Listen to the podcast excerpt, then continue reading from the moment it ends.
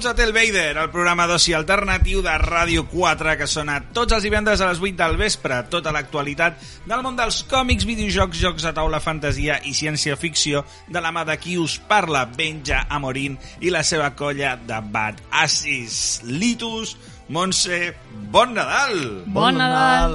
Avui és 25, estem aquí a la nit, queden re, unes poques horetes perquè s'acabi el dia de Nadal i comenci el de Sant Esteve. Us ha portat bé? Us han portat alguna cosa? El Pare Noel, el tió... Jo he sigut molt bona. Tu, Montse, sisplau. Sempre. Vull dir, a veure... si no m'ho regalo jo, no passa res. Ah, Aquesta és la solució. aquesta és una bona tècnica, m'agrada. Litus, tu què tal? Molt de carbó? Sí, jo he estat dolent. Sí, oi? El carbó encara vindrà el dia 6. Ah, clar. Els regals me'ls faig jo. I ja està. Sí, Acabem més abans. senzill. és dels meus. Segur que vas agafar algunes recomanacions a les que hem fet aquí a Hotel Vader últimament, eh? Sí. però avui és que encara venim amb més. Perquè facis la carta als Reis. Que facis la carta als Reis, exactament, i perquè juguis aquest Nadal. Doncs avui Hotel Vader va de jocs a taula. Anem a recomanar-vos els millors jocs per jugar aquest Nadal amb tot de novetats de diferents tipus. Eh? Jocs familiars, jocs per molts jugadors, jocs per gent ja experimentada. Anem aquí a fer-vos, doncs, diguem, una bona llista perquè no se us escapi res als Reis Max i us portin tot el que desitgeu. Però, com sempre, arrenquem amb actualitat, així que som-hi!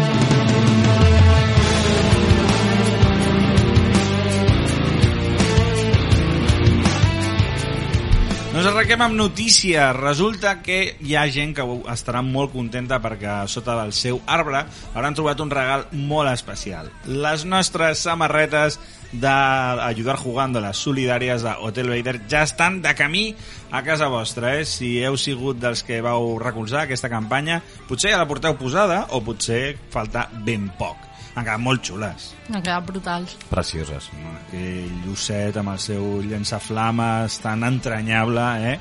que es dedica a erradicar tots els problemes que tenen els nens que no tenen joguines.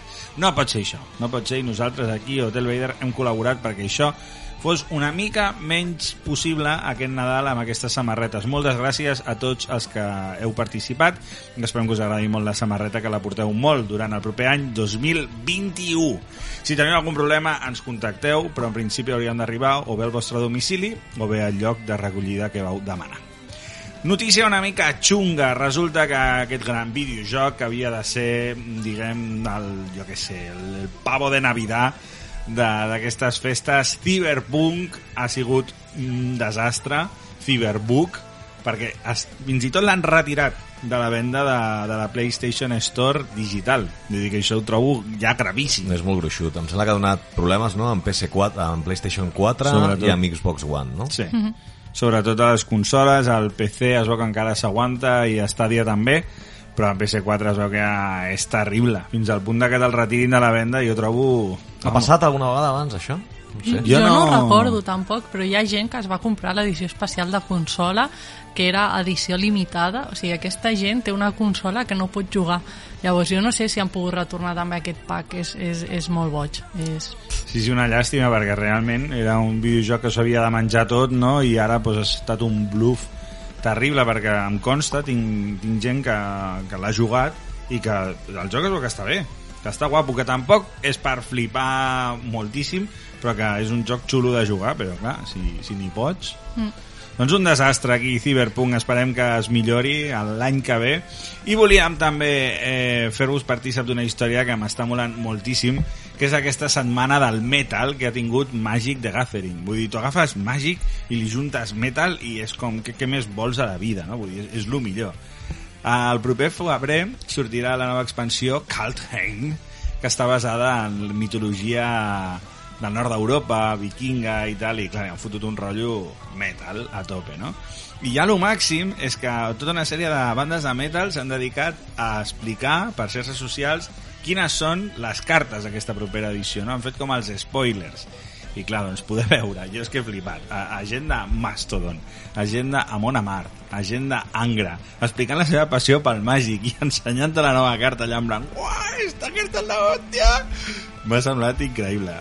I l'art és brutal, eh? És que ha traspassat unes barreres ja màgic que Sí, no sé què serà el següent. una comunió increïble. A més, clar, jo m'imagino que aquesta gent els devia fer com molta gràcia, no? Vull dir, perquè si ets mastodon promocionar un disco, doncs bueno, ja ho fas cada dos, tres anys, no? Però una carta de màgic, vull dir, havien d'estar, se'ls veia la cara, saps? En plan, uala, esto mola un montón, que guapo.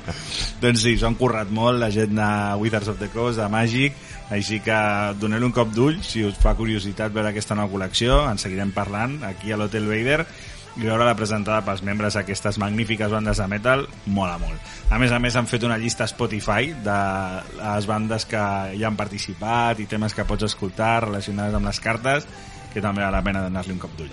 Però bé, del metal passem al Fari, que és una transició completament Molt natural. natural aquí a l'Hotel Vader. El Fari no canta Nadales, però ens canta La Mandanga, que és totes aquelles coses que han arribat aquí a l'hotel, de les que us en parlarem més endavant, però que ja ens fa il·lusió presentar-vos. Som-hi! Entré en una discoteca, soy tímido y me asusté. La Mi vida que con mandanguita, 15 l'última años. y los chavales 2020. también. Eh, hablaban de cosas raras, de lo cual no me de- de enteré. Les diré lo que decía, les diré lo que decía, por si saben lo que Quédame la mandanga y déjame de té Dame chocolate que me ponga bien. Dame de la negra que hace buen olor Que con la María increïbles a veure Wonder Woman 1984, la primera estrena de cinema de fantasia, superherois, que hi havia un cinema en Bueno, molt de temps. També estava Tenet, que potser Tenet. a Tenet no fa tant temps. És veritat, i tampoc va molar gaire. No, Però sí és veritat, Tenet va ser jo crec que al setembre. Sí, Ah, més o igual, menys. Igual, igual feia tres mesos. sí. Igualment, Wonder Woman 1984 estàvem carregats de trailers, havíem vist a Wonder Woman amb el seu traje de Caballero del Zodiaco, amb el rotllo vuitantero, barallant-se amb Tigre, amb Pedro Pascal, i el hype estava amunt. Molt alt, sí, Molt sí. amunt. I com es va quedar el hype quan vam sortir al cinema, Montse? Bueno, no ens va agradar molt. El tema és que la pel·li és molt, molt lenta. Llavors, clar, jo vaig a veure Wonder Woman repart repartir guantazos. Llavors, clar, quan veus una pel·li que és d'acció i veus que només té tres moments d'acció, es fa molt, molt lenta. És a dir, Sí. és una pel·li que jo no em vaig dormir al cinema, però perquè, clar, tenia palomites. Però si no, potser hagués mort allà a la butaca. Estic d'acord, no està a les alçades de les expectatives, el rotllo vuitantero, al principi jo crec que li queda molt guai, però després comença No, a, a molt. desinflar-se, a, no, a no tenir rellevància en la pel·lícula. Eh, Gal Gadot fa més de Diana, de persona civil, Diana, perdó, que, que no pas a Wonder Woman. Wonder Woman surt comptades moments a la pel·lícula i clar, doncs si la primera de Wonder Woman el que molava era la èpica, veure l'anell en aquest paper no, de Mujer Maravilla aquí la cosa és que no, no té ni cap ni peus el paper de Vilà de Pedro Pascal és superfluix mm. eh, és a dir, que la recomanació aquí és, si no teniu moltíssimes ganes de veure-la No, no estalvieu-vos-la. Sí, sí. estalvieu-vos-la perquè impossible que passi a, a, a, diguem, a ser una pel·lícula destacable dins del cinema superherois perquè barregen massa coses de romans, de aventura, flirteo, no sé. No, Sí, és com... Jo crec No que vol no donar un missatge com molt bonic, no? I com molt profund, i és com, buf, és que vinc a veure superherois, no? Un missatge profund. Llavors, jo no vaig connectar molt, però No bueno. gaire, no gaire. Bé, seguim amb sèries, perquè amb el que sí que vam connectar i aquí podem estar molt contents és amb Mandalorian. Vaya final! Que vam Brutal! veure al final de la segona temporada. De fet, l'hem estat comentant a Hotel Vader Unleashed, al nostre canal de YouTube. Recupereu el programa si voleu sentir una conversa llarga al respecte, però en resumides paraules, al·lucinant. Litus, tu com et vas quedar? Qualsevol fan de Star Wars estarà content amb aquest final. Sí, no? Jo ho deixaria, ho deixaria aquí perquè no es pot dir... És que qualsevol cosa que diguem farem un petit spoiler i em, Sí, sabria, sí. em sabria greu per la gent que encara està aguantant per veure-la. Grandíssima, grandíssima segona temporada. I sobretot, quedeu-vos a l'escena postcrèdits. Sí, quedeu-vos a l'escena postcrèdits perquè... Això sembla Marvel, eh? M'encanta. bueno, ara ja tot és Disney, és Sí, a dir, sí. que al final val, val molt la pena. També seguim endavant amb 30 monedes, jo estic molt content, quart episodi, meravellós, nivell molt alt, coses noves... Està aguantant el ritme. A més, tenim una sèrie que és d'un...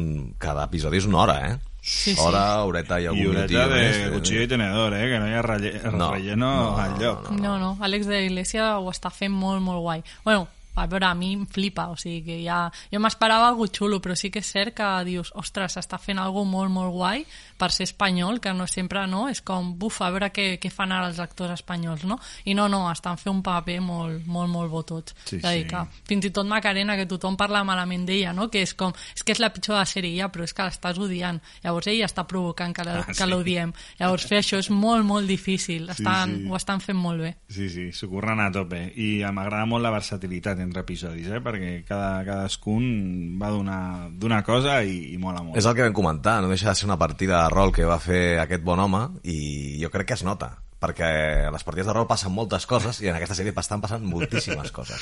Totalment. Més coses, jocs a taula, ens han arribat coses aquí a Hotel Vader, en parlarem de molts, però avui no parlarem en profunditat d'alguns perquè ens acaben d'arribar i encara no els han pogut jugar, com són Sky Tier, una novetat de TCG Factory per d'aquí a un temps, un joc que jo crec que li agradarà molt al Litus perquè té pinta de ser combat tàctic amb minis i tal, la teva merda, tio. Plastiquete. Plastiquete, plastiquete. Un joc que tenia moltes ganes de tenir entre mans Zero, de Games for Gamers. Jo crec que n'hem parlat ja més una vegada aquí a Hotel Vader. Finalment ens ha arribat un clàssic de Reiner Nietzsche de cartes. Eh? Molt bona pinta, la veritat. I un altre que també en Litus jo crec que tenia ganes de tenir entre mans Vendetta, Vampiro, Mm. un joc de Horrible Guild que ens ha arribat al nostre idioma, aquí, al nostre país, i que, bé, Vampiro. Què, què hem de dir de Vampiro, Litus? Jo sé que sóc molt fan, ja ho saps. Vampiro, joc de rol dels anys 90 amb una estètica fosca, goth i que bé, aquí ens trobem en un joc com d'identitats ocultes eh, pel Bruno Faiduti, que és un dels grans autors d'aquest gènere el jugarem i us direm què ens sembla. Cosetes de còmic, també han arribat algunes, per exemple, La Cosa, si sou fans de, de La Cosa, de Benjamin Grimm, eh, tenim dos nous còmics, Caso de la Corona de la Serpiente i Ídolo de Millones, ara que els Quatre Fantàstics ens tornaran a estar als o, a la sèrie, que no ho sabem, però que, vamos, que passen a formar part de l'univers Marvel de Disney. És un bon moment per recuperar el personatge. I perquè facin algú bo, si us plau. És la hora de les tortes. Uf, si us plau, eh? El nacimiento de Krakoa. Això ens ha arribat també Montse i és molt xulo, no? Sí, aquest m'ha agradat moltíssim. Ara estem amb un naixement nou, no?, d'X-Men, amb tot el tema de, de Krakoa i, del, i dels superherois que estan visquent com una, una illa apartada de la humanitat, no?, com re, re, regnant una mica, no?, i dient que nosaltres som superiors.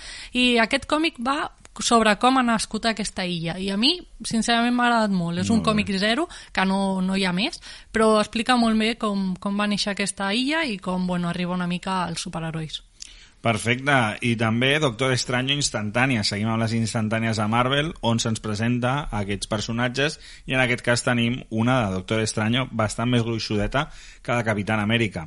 Seguim amb Superman Año 1, que ens ha arribat a través de ECC Ediciones, Batman Asesino de Sonrisas, ojo, i Dràcula, Dràcul Vlad, un còmic de Dràcula que és esperpèntic. Ja quan el veus eh, dius, què és aquesta cosa tan curiosa? Això m'interessa, Sí, té eh? un rotllo humor, bizarro, bastant boig, bastant boig. Però bé, de tot això en parlarem properament. Ara el que farem serà parlar de jocs de taula, de novetats, fer-vos recomanacions per a aquest dia de Reis, per a aquests Nadals que no pareu de jugar, si us plau, que d'això es tracta, hem d'estar confinadets, però ens hem de passar bé. Però abans de parlar de jocs de taula, podem deixar-vos clar què són els jocs de taula cooperatius, no, Litus? I tant. Doncs som-hi, perquè són una modalitat molt xula. Què dimonis és? Joc cooperatiu.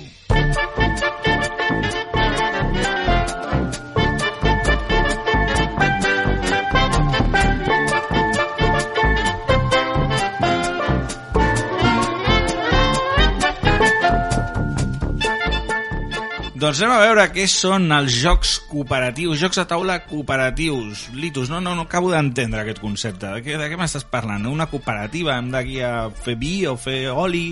Encara, encara és un descobriment per moltíssima gent de que no coneix que existeixen els jocs de taula cooperatius. Bàsicament és un joc on tots anem junts i guanyem tots junts o perdem. Hi ha molta gent que això no li agrada, perquè és, és cert, perquè hi ha, molta, hi ha molt d'esperit combatiu i de competitivitat, però és que el que fem és que bàsicament competim tots contra el taulell.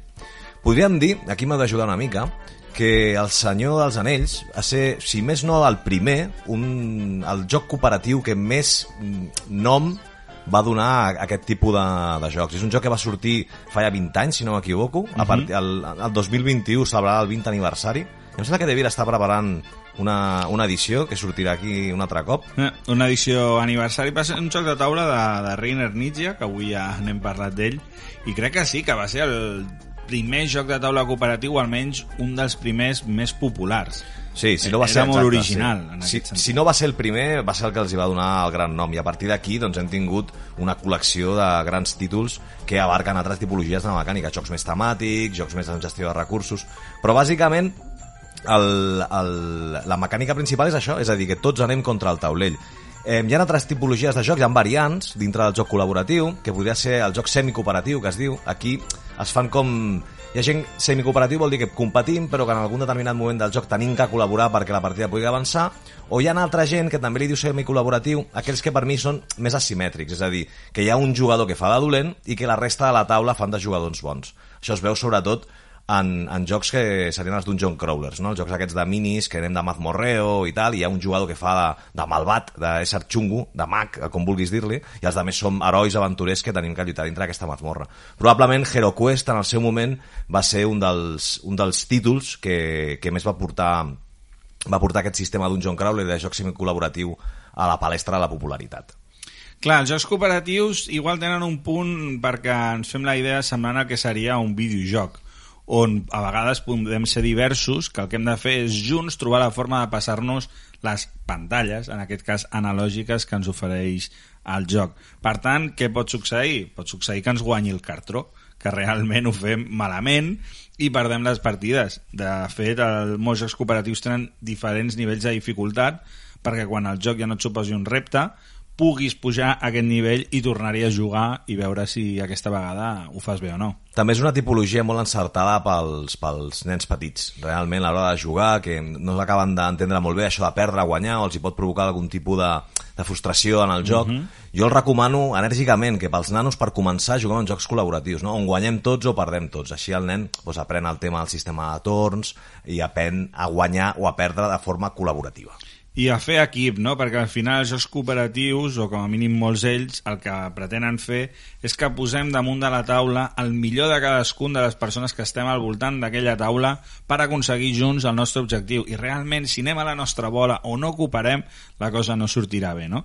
Grans exemples d'això podrien ser, per exemple, l'Illa Prohibida, que jo crec que és un dels millors cooperatius per començar, i a partir d'aquí doncs, ens podem anar a títols molt coneguts com Pandemic, coses més, diguem, temàtiques com Mansiones de la Locura o Eldritch Horror, jocs de cartes com el Marvel Champions, que n'hem parlat aquí diverses vegades. No sé, se us acut algun exemple més? Un altre títol per mi seria Rescate, on tots som bombers Rescate. i hem de passar pantalles. Un, per exemple, per nanos petits de 3 anys és Mi Pequeño Frutal. Mi Pequeño Frutal, molt bé. És una passada, realment, i és un joc a partir de 3 anys d'Ava, a més hi ha una edició petita i una edició més deluxe, on tens un trossos de poma de fusta molt xulos. Robinson Crusoe, Montse. Sí, a mi m'encanta aquest. És un Eurogame cooperatiu. Missió incomplida, més econòmic i més petit de cartes, que també està molt, molt xulo. I un menys conegut, però que igual d'aquí un temps se't sentirà parlar, que mola molt, Atlantis Rising. Sí, Molt guapo, eh? molt guai. Molt guapo. N'hem parlat aquí a l'Hotel Vader ja. Doncs després de recomanar aquests jocs cooperatius, avui en parlarem d'alguns, però agafeu paper i nota perquè anirem per diferents blocs explorant les últimes novetats de jocs de taula que podríeu demanar als Reis Mags o que si ja us els han portat al Pare Noel o el Tio, els podeu jugar aquests dies. Arrenquem, doncs, la nostra selecció de jocs de taula per aquest Nadal.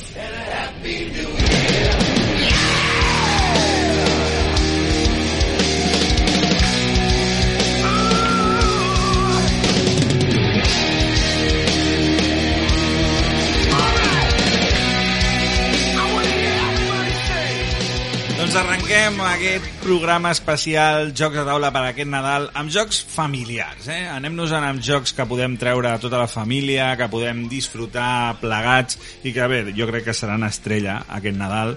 Algunes novetats. Entre d'altres, per exemple, podríem començar per El Gran Bosque, un joc de taula de Maldito Games que a la Montse li feia especial il·lusió. Sí, és que veus la portada i és molt adorable.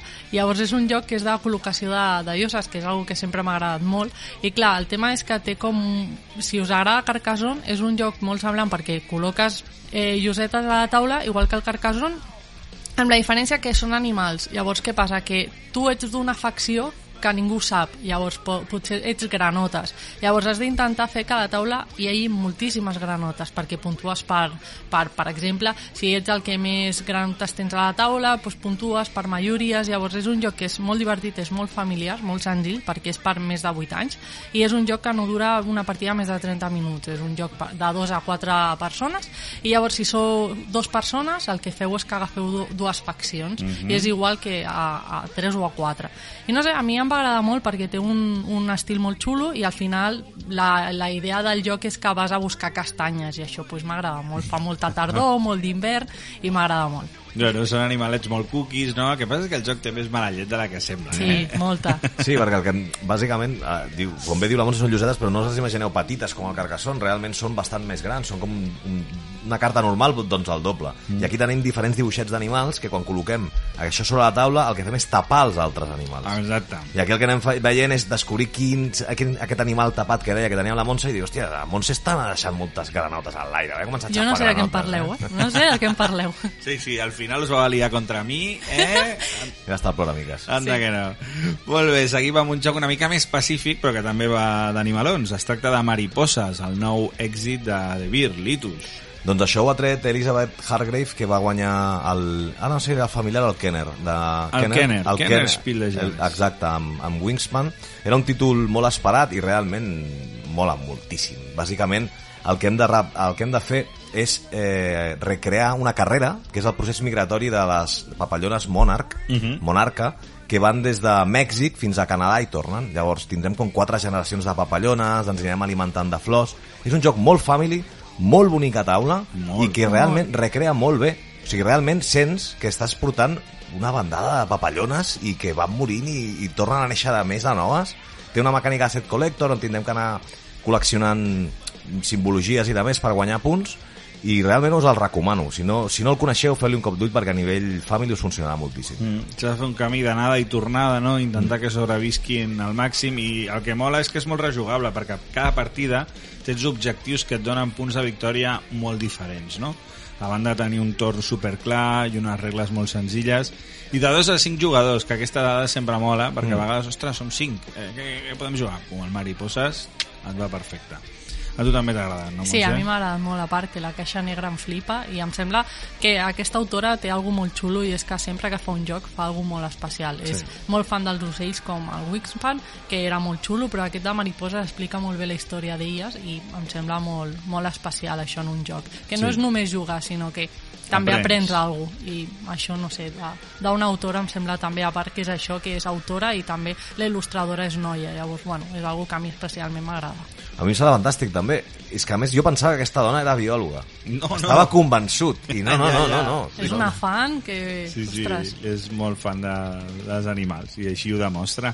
Acabem aquest bloc de jocs en família, sobretot per aquell cunyat, aquell tiet, que li mola molt la birra, doncs tenim Cerveceros, la novetat de Looping Games, un joc de caixa petita que bé, emulant, no? Sí, per dos a quatre jugadors, eh, partidetes molt curtes, de 20-30 minuts. Eh, posa que és per més de 14 anys, però ho és per la temàtica, vale? No, no us espanteu perquè, clar, és un joc de fer cervesa, llavors, clar, això és un joc que no hauríem de jugar els nens, però, clar, en família amb pares, jo crec que és un joc que es pot jugar.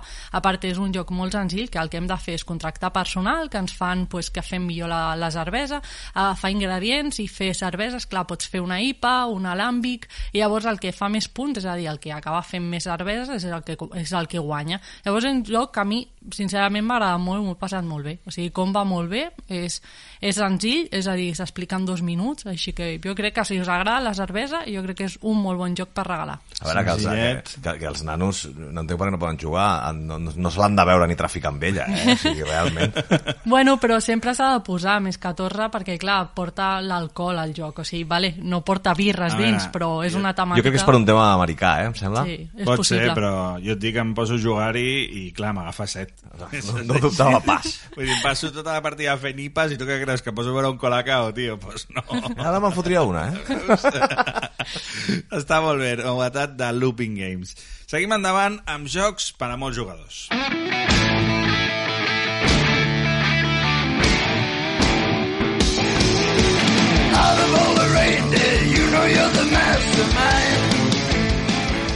Tot i que aquest Nadal us heu de portar bé i no heu de veure a gaire gent, a vegades potser us trobareu, jo que sé, amb sis persones, eh, aquesta bombolla, i voleu jugar alguna cosa tots plegats. Doncs aquí tenim algunes recomanacions per a aquestes situacions. Novetats que van millor, sobretot si sou bastanta gent, 4, 5, 6 jugadors. Amb què arrencaríem, Litus? Doncs va, arrencarem amb un joc força canalla, no? Perquè sempre eh, quan acabes el dinar amb aquesta copeta de més, una mica amb el cunyat un altre cop, amb el cunyat després de jugar cerveceros pots encetar aquesta partida.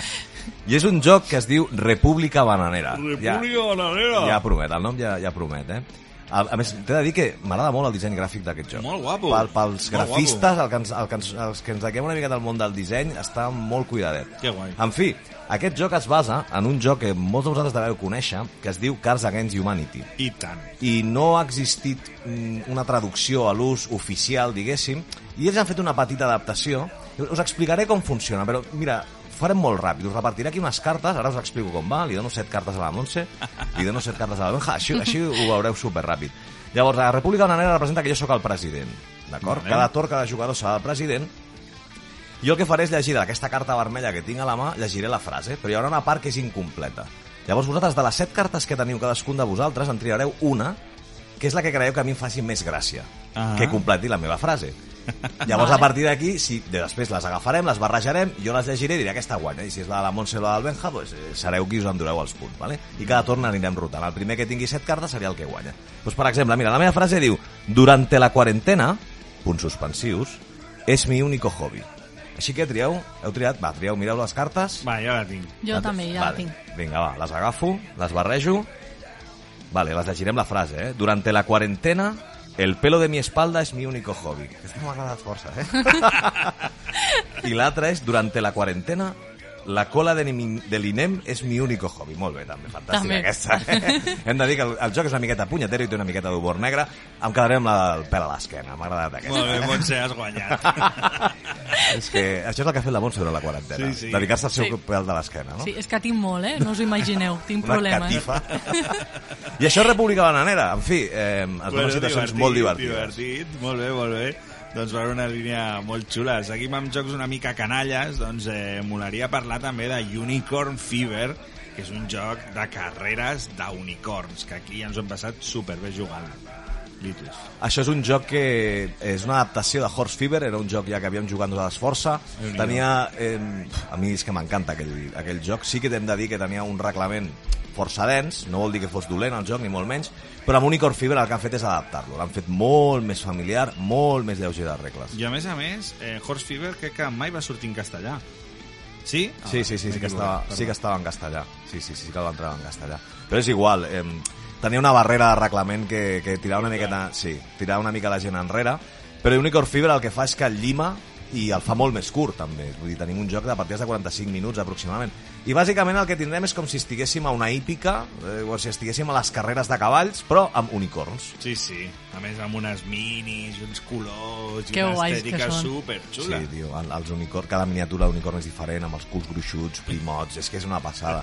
I durant cada torn doncs, hi hauran sortint unes cartes que podrem anar adquirint, que són poders de fades, poders de bruixes, i la part més divertida, que podrem Apostar. Fer la guitza. alterar, alterar aquesta carrera, no? potenciant els nostres unicorns o fent-los la guitza als unicorns. Bueno, no té per què ser els nostres. Pot ser simplement els Sí. unicorns que tu vulguis apostar per ells. Exacte, i al final de la partida guanyarà el que tingui més calés, això són les apostes, però sí. es dona una part molt divertida, que és el moment de la carrera, no? Fem la preparació de la carrera on tots apostem, veiem va el tema, i a partir d'aquí comencem a treure una, unes cartes, a tirar un dau, i és el moviment el de, que el fem a la vegada, de com és la carrera, i mola molt, perquè estàs allà al voltant, vinga, el rojo, el rojo! Corre, corre, perdión! Sí, molt, sí. molt xulo, jo crec que amb nanos i, i amb tota la família ho podeu gaudir moltíssim. Jo m'he passat superbé jugant-lo. De fet, tenia bon record de Horse Fever, però crec que aquest el que han fet ha estat d'alguna forma posar-lo més clar per tots els públics, no? a banda de donar-li una estètica més divertida. És a dir, que jo crec que han fet una, una bona adaptació de, de Horse Fever. Eh, també us volia parlar d'una altra adaptació anomenada Mysterium Park. Aquesta mm, no tinc 100% tan clar que sigui brillant, però si serveix perquè més gent s'apropi a Mysterium, millor. Jo he de dir que Mysterium és un joc que m'al·lucina, intento jugar-lo cada Halloween, i és un joc que va sortir, jo crec que deu fer 4 o 5 anys a través d'Asmodee, és un joc on combinem d'alguna forma el joc de taula Cluedo amb el joc de taula Dixit. És a dir, que el que hem de fer és endevinar un assassinat, trobar qui l'ha matat, on l'ha matat i amb què l'ha matat, i ho farem a través de les visions que ens dona un dels jugadors, que farà de fantasma, i d'alguna forma ens voldrà donar pistes per descobrir aquest misteri.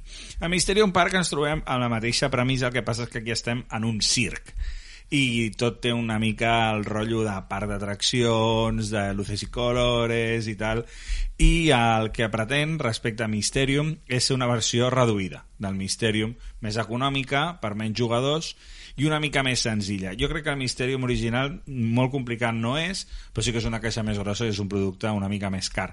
Tot i que, com a fan de Mysterium, he de dir que val molt la pena. Tot i així, com a primer, com a primer contacte amb Mysterium, Mysterium Park està bé, hem de fer una mica el mateix, el que passa que en aquest cas simplement hem de descobrir qui és el culpable, qui és l'assassí i on l'ha matat. Aquí no tenim objecte, per tant es juga en menys torns. Les fases són més clares i diguem que té una mica menys d'interacció. Podríem dir que és una edició també més còmoda per viatge, també. Sí, no? això sí, perquè realment ve una caixa petita que ve tapaïda fins alt, la qualitat dels materials continua sent increïble, les il·lustracions superxules, no sabria dir-te si realment es poden barrejar l'una amb l'altra perquè el tema circ el té molt posat al joc Mysterium Park però bé, si us agrada Mysterium segur que us agradarà però jo crec que està més orientat a gent que no coneix Mysterium i que vol apropar-s'hi a través d'aquest I Mysterium és l'objecte el que falta, dius? Sí. L'objecte. Va, doncs una destral és una destral de- tant a Mysterium com a Mysterium Park. No? Es pot barrejar.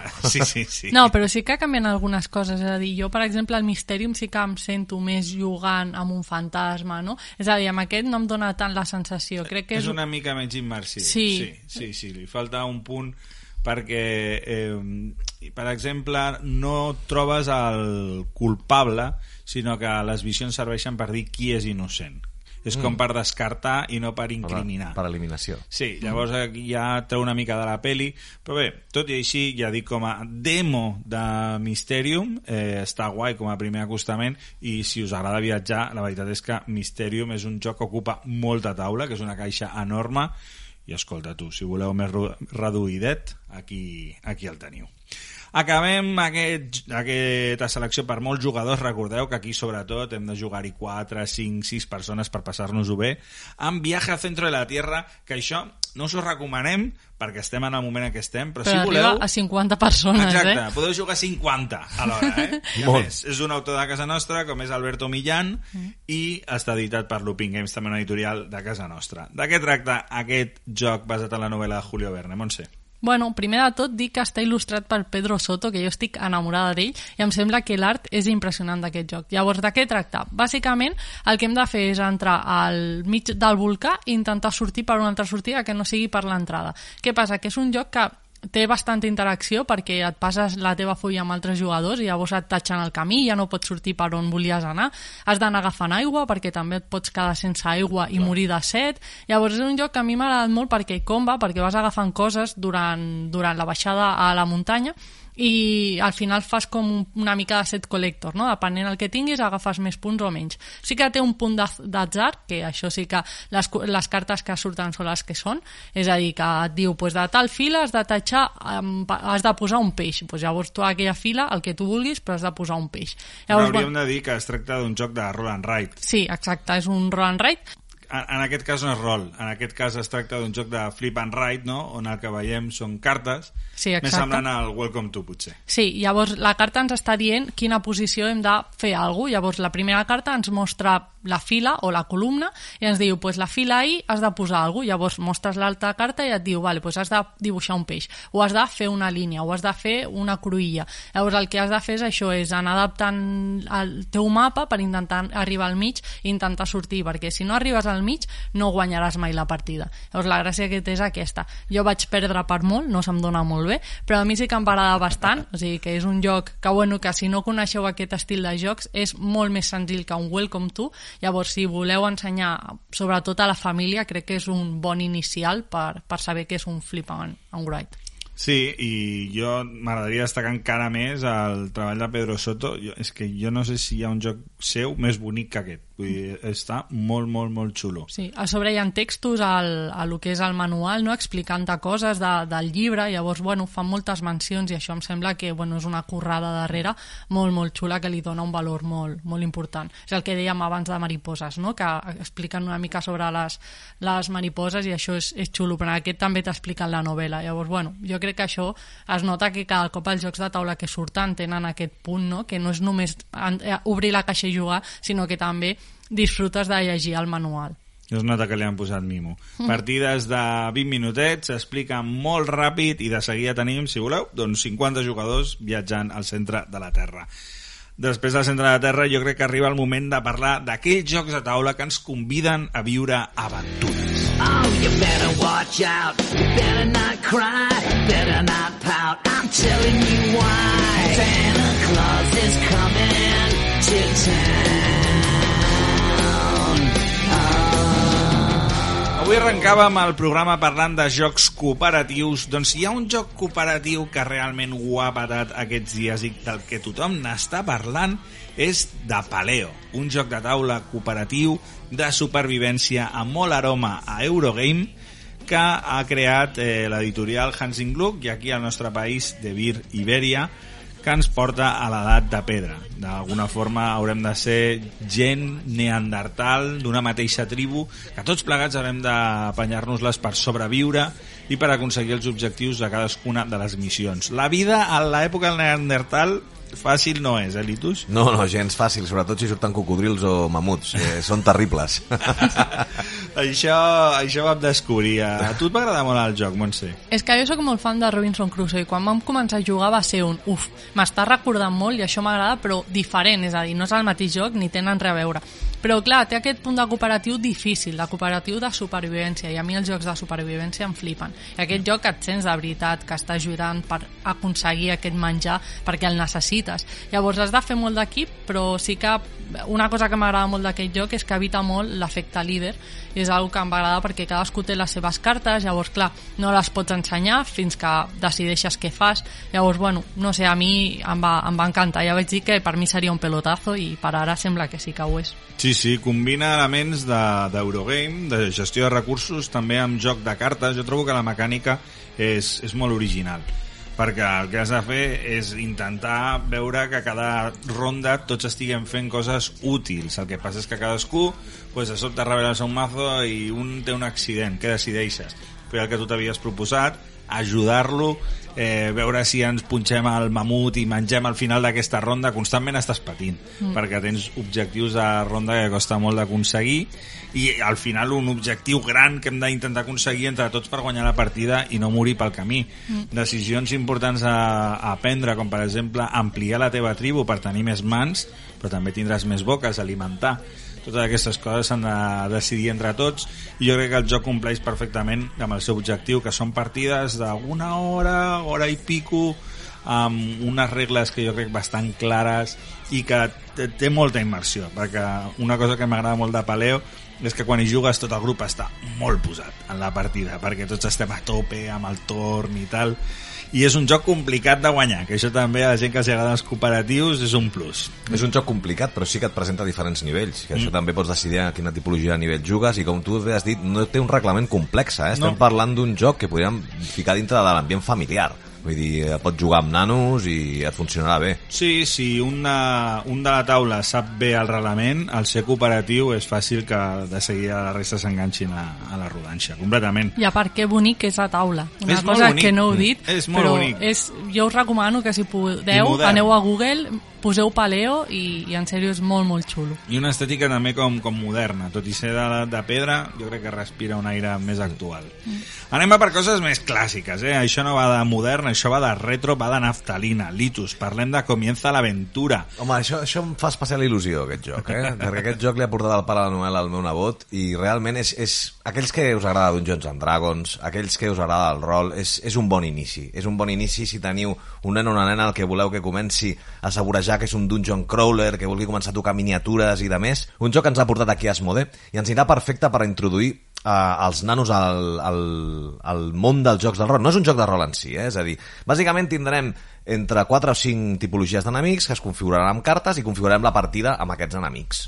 I nosaltres anirem per 3, 4, ara no recordo molt bé, que són mazmorres, que anirem avançant amb els nostres herois, és un joc col·laboratiu, evidentment, i eh, tindrem un mazo d'events que ens anirem trobant diferents cosetes i que haurem de resoldre. La gràcia està en que juguem amb una petita fitxa, com si fos una fitxa de rol, on ens indica doncs, les nostres habilitats com a guerrers o com a arquers, però m'ha agradat una cosa que és molt divertida, perquè tu tens l'atac normal, l'atac X, però després tens l'atac creatiu. Ah, que guai. I l'atac creatiu, és a dir, t'obliga a descriure l'escena. És a dir, pots, per fer l'atac creatiu no pots dir, no, ah, tiro els daus i ja està, no, no, tens que explicar. No, doncs si és el drac, doncs saltaré, m'arrepenjaré contra la pedra, aniré per darrere i li fotré un clatallot directament amb la destral al, al cap. L'has d'anar rai i ho t'haig Has de d'explicar. ser una mica creatiu. Rolero, exacte, creatiu. Des d'aquesta part rolera on comences a treballar no, amb els nanos que comencin a descriure escenes, que vagi més enllà de, dels daus i de moure només la miniatura en el taulell. Està bé, està bé, està bé.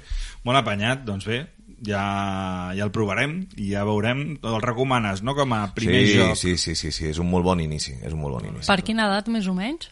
És a partir de 10 anys, però això és com tot. Ja. 10 anys, mm, jo et podria dir que amb 8 podria funcionar perfectament, o fins i tot menys. Ja, ja és un tema de la lectura, perquè representa que el, el, el Dungeon Master, no? el director, el que llegeix les cartes, bàsicament, en teoria té que anar rotant. És la forma també de fer, ficar més endins no? també els nanos. Llavors és un tema de lectura, de l'agilitat de lectura, perquè el, a més, com hem parlat abans, el ser col·laboratiu i tots ens ajudem entre tots, amb que sàpiga on el reglament ja és suficient.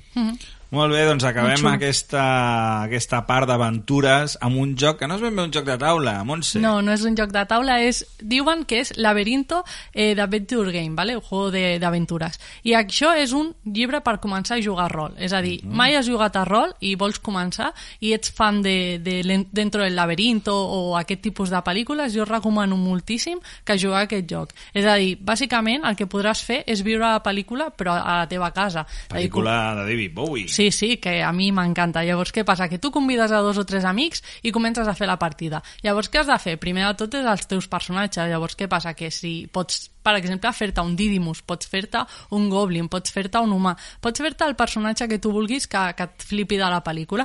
Llavors li posaràs unes habilitats i començaràs a viatjar pel laberint. Llavors, el bo d'aquest llibre és que t'explica molt clar com funciona, com, com has de fer les coses, i després també tens com una història molt, molt gran per poder jugar-la. És a dir, que no necessites ni tan sols tu preparar-te res. És a dir, ja el llibre et proporciona tot com per tenir partides per moltes hores. Llavors, és un llibre que ens ha portat aquí Genex, que jo el tenia ja en anglès, ja el tinc en espanyol, i jo estic enamorada d'aquest d'aquest joc de, de rol. Llavors jo el recomano molt, sobretot és això, si sou fans de, de la pel·lícula o si, per exemple, voleu començar a jugar a rol i voleu un joc que no sigui potser medieval o voleu, no, sinó que voleu una temàtica pues, més de fantasia i jo crec que, que ho han fet amb molt de mimo i només heu de veure l'edició, que és espectacular. Clar, l'edició és super bonica, és que és un caramel. Sí, sí. Però realment eh, el pots jugar sol o necessites tenir dos tres amics? necessites tenir gent. És a dir, el venen com un llibre d'aventures, però no, és un llibre de rol. Llavors necessites això, tu ets el màster i necessites almenys dos tres persones perquè aquest joc brilli. És a dir, no, no, no ho pots jugar sol. Bueno, pots fer-ho si vols, però clar, hauràs d'anar canviant de cadira, potser és una mica raro. És una mica raro, Sí, per això no, no està pensat per jugar un ni tampoc dues persones, perquè jo crec que perquè es disfruti aquest joc han de ser diverses persones. Ja t'ho recomana també el llibre dins, que siguis 3-4 persones. Molt bé, doncs després d'aquesta selecció de jocs d'aventures, ràpidament passem a parlar dels jocs pels jugones, eh? per la gent que ja porta temps fotent-li al taulell.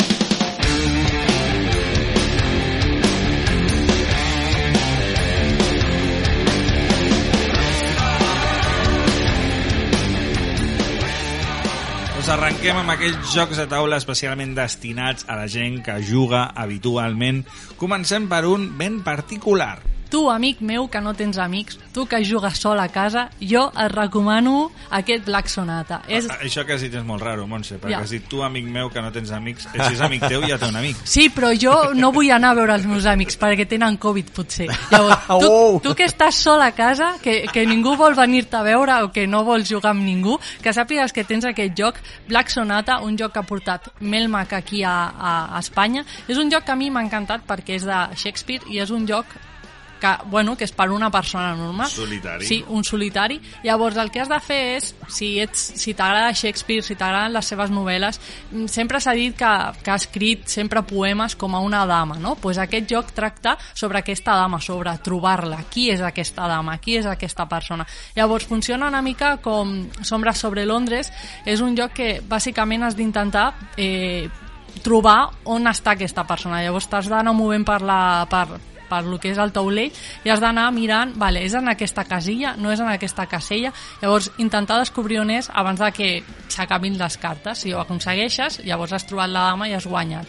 Llavors jo crec que té una mecànica que a mi m'agrada especialment perquè és molt com un ordinador, llavors funciona com, bueno, funciona molt molt bé. Llavors si esteu buscant algú per jugar sols a casa, jo crec que, o en parella per exemple, perquè jo l'he jugat en parella crec que és un joc que és molt especial. Moviment ocult, misteri, mm, una estètica eh, victoriana de Londres de, bueno, de, de fa un temps. Sí, una, una caixa molt petita que jo crec que això és molt guai i ja també han sortit la primera expansió així que si també voleu donar-li una miqueta més de xitxa que sapigueu que també està al mercat Molt bé, seguim amb El dilema del rei, que es tracta d'un joc de taula, aquí sí, eh? forquilla, ganivet, i agafeu-vos un bon grup de jugadors que us vulgui acompanyar al llarg de diverses sessions. Doncs es tracta d'un joc de taula Legacy, que per fi ha arribat al nostre país, de la mà d'Esmode, on ens trobem una situació, jo crec que m'agrada sempre comparar-la una mica amb el que seria Joc de Trons. Doncs som eh, diferents membres importants de diferents cases que d'alguna forma formem el Consell del Monarca en una època medieval i hem d'aconseguir defensar els valors de les nostres cases i de la nostra dinastia en cadascuna de les generacions dels diferents reis que tindrem al nostre territori. Cadascuna de les partides suposa una generació d'un dels membres de, de la casa i haurem de fer política i discutir amb la resta de persones que hi ha al voltant de la taula, cadascuna amb els seus interessos, cadascuna amb les seves promeses, cadascuna amb els seus secrets. Llavors es tracta d'un joc d'intrigues, de política, de parlar molt i de decidir quines són les decisions millors pel poble per una banda i també pel teu prestigi i pels teus objectius. És a dir, que si us agrada aquest rotllet, eh, aquestes històries, si teniu un bon grup per jugar-ho, us el recomano perquè us ho passareu molt bé. Un joc únic. Acabem amb el joc Last Aurora. Last Aurora. Bé, aquí tenim els fans de Mad Max, eh? Atenció. Eh, món post-apocalíptic després d'una guerra nuclear on ha quedat pràcticament tot completament gelat. I hi ha una trucada de l'últim vaixell que es diu Last Aurora. I és un vaixell que està recorrent la costa en buscar supervivents i el que haurem de fer és arribar a aquell vaixell per fotre el camp. I el que som, som conductors d'un comboi, portem un camió que anirem tonejant al més estil Mad Max, o sigui, amb, com si fos una oruga, li anirem carregant trailers a la banda del darrere per, em, per pillar recursos, li muntarem metralladores al a part de dalt, blindatges i de més, i és una carrera fins que arribem a la costa per atrapar l'Asta Aurora i poder sortir d'aquí. Molt guai, no està malament, eh? Bueno, era, O sigui, era trepidant, no? Molta Sí. acció, moltes coses a fer, molta... Hem de dir, sí, exacte, és a dir, tens la sensació que realment estàs conduint un camió. A més, les cartes, vas, tu al principi comences amb un, amb un cotxe que és una merda, amb dos trailers darrere, i vas adquirint no, metralladores i diferents històries on, on tu vas tonejant. I mola molt perquè la il·lustració de les cartes és contínua. Llavors te'l vas construint i realment el tens al davant. Una petita gestió de recursos basada en menjar, Eh, Aigua, no? Gasolina. No, aigua no, No, benzina, benzina. Eh, aigua, benzina, ai, benzina, menjar, i ara no me'n recordo què més. Bueno, i una tercera, em sembla. Ah, sí, bales, evidentment, sí, bales. Bales perquè realment rebem molts atacs de molta penya que ens voldrà, ens voldrà molestar. I a més anirem aconseguint nous supervivents al llarg d'aquesta carrera que els anirem afegint i ens donaran més accions. Dir-vos també que té, és un joc d'un a quatre jugadors i que incorpora un autòma i que podeu jugar en mode solitari. Molt bé. Molt bé, doncs aquest Last Aurora, una altra aventura, més tipus Mad Max, hivernal... Però no volíem acomiadar-nos d'aquest Hotel Vidal d'avui sense donar, com cada setmana, el nostre segell merda fina. Ja sabeu, allò més destacat de tot el que hem parlat avui, aquell joc que ens ha, diguem, d'alguna forma satisfet més els tres que estem avui aquí. Si ja hem parlat de joies, imagineu-vos quin és el segell merda fina d'avui, eh? Anem a veure quin és. El segell de merda fina d'avui va per... Fossilis. Fossilis! Fossilis!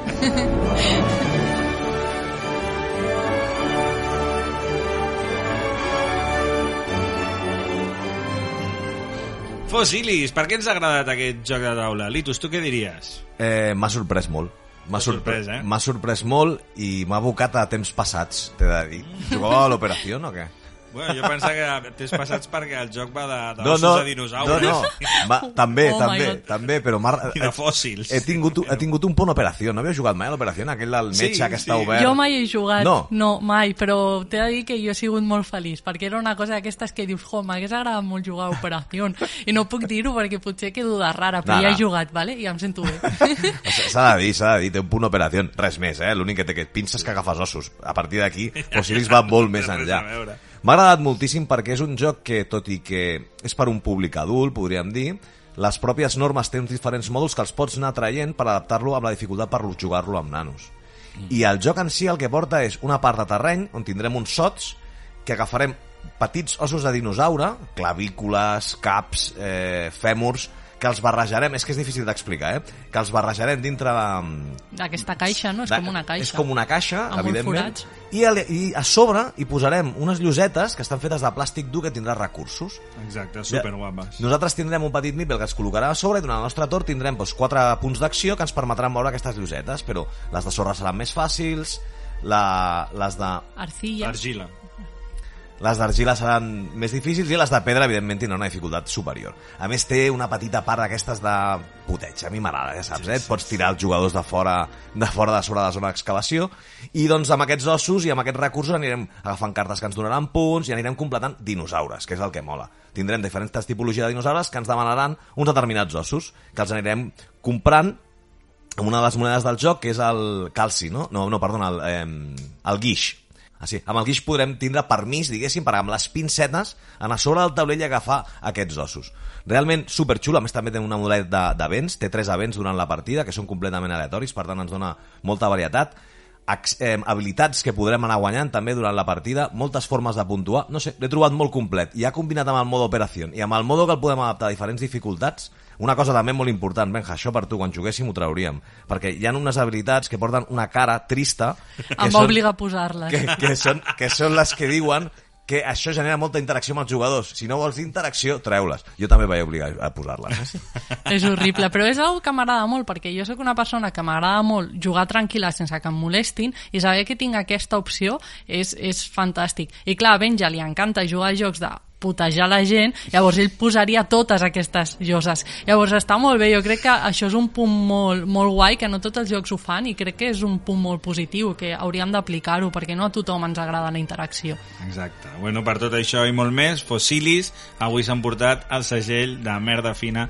un joc de Genex que realment ens ha sorprès per tot això, pel tema, per la producció, per la qualitat i per ser original, que al final és una cosa I té dinos. molt important. I té dinosaures. Té molts dinos.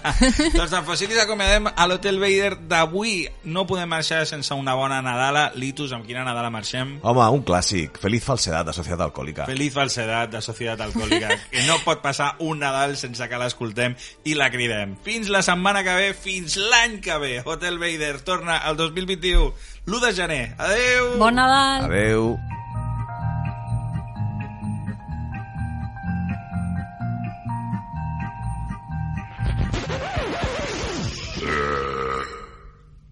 Otra vez llega la Navidad.